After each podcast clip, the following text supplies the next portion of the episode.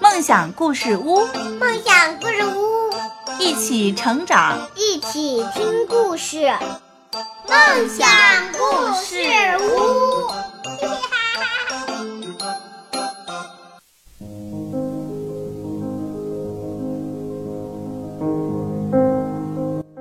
各位小朋友们，大家好，欢迎收听梦想故事屋，我是梦想。如果你想听更多的梦想故事屋，就关注我的公众号吧。故事马上开始。今天呢，梦想要跟小朋友们分享的故事的名字叫做《牛奶去哪儿了》。这一天，农场主福瑞德先生又开始了自吹自擂了。你看，康妮长胖了，她的肚子又圆又鼓。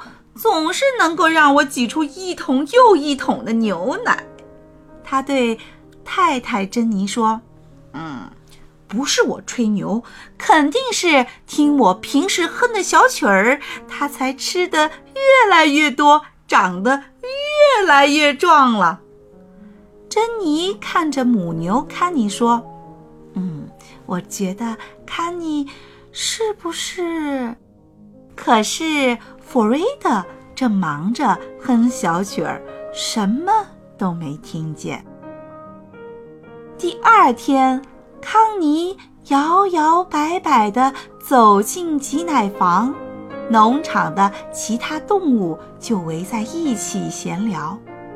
母鸡海蒂咯咯咯地说：“嗯，我觉得康长胖了。”嗯，老马哈利问：“嗯。”你不觉得康妮要当妈妈了吗？一听这话，大伙儿都兴奋起来了。过了一个星期，弗瑞德自我感觉不那么好了，他嘀咕着说：“康妮的牛奶都不见了，是不是我哼错了小曲儿呢？”嗯弗瑞德闭上眼睛，开始了哼小曲儿。康妮哞哞的大叫：“哞哞哞哞哞哞哞！”他真希望弗瑞德能够安静点儿。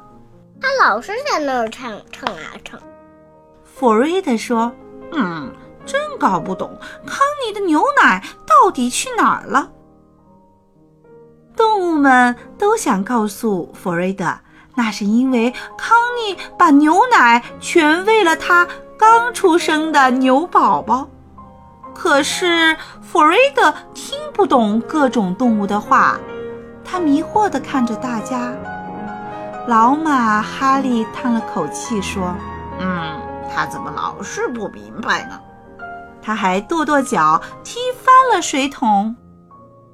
突然。弗瑞的眼睛一亮。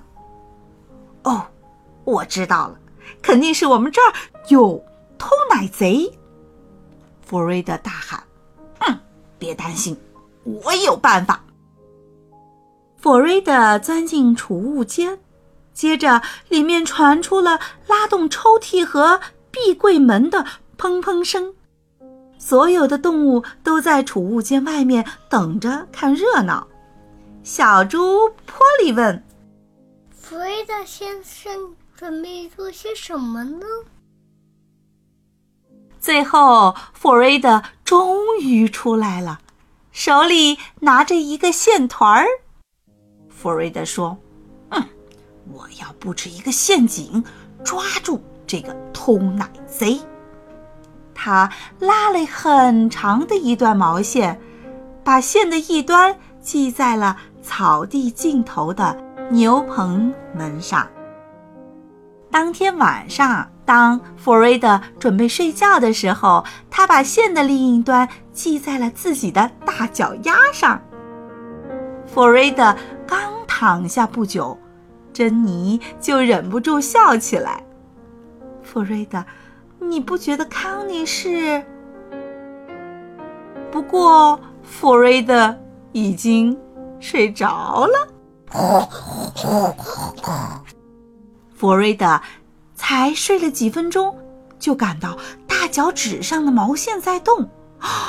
我的天哪！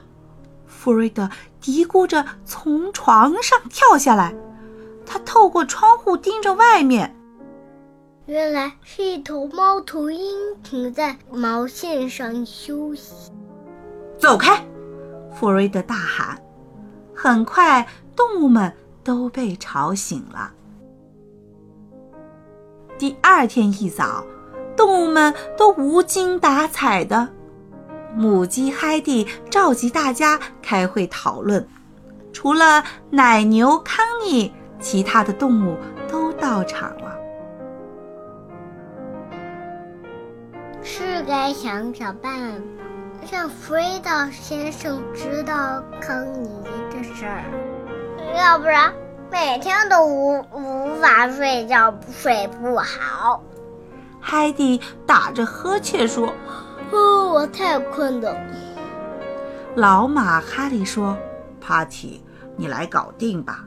弗瑞德先生总是听你的。”这一天晚上，弗瑞德拿着干草叉来到了草地上站岗。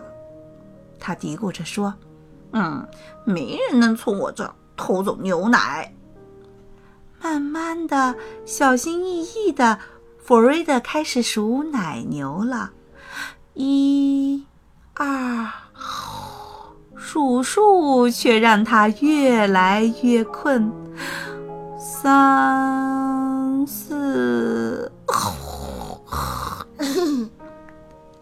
数到五，弗瑞德他就睡着了。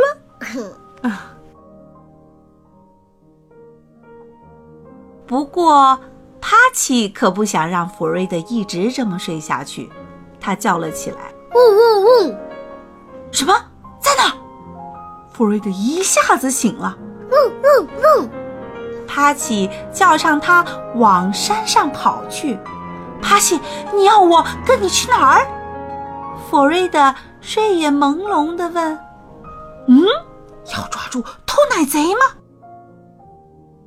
帕奇带着弗瑞德来到草地高坡上的旧牛舍。弗瑞德用手电筒照了照四周，发现康妮待在角落里。偷奶贼也在这。啊，原来是一只漂亮的小牛啊！康妮，原来你一直在为自己的小宝宝。弗瑞德恍然大悟。怪不得这些天你没有牛奶呢。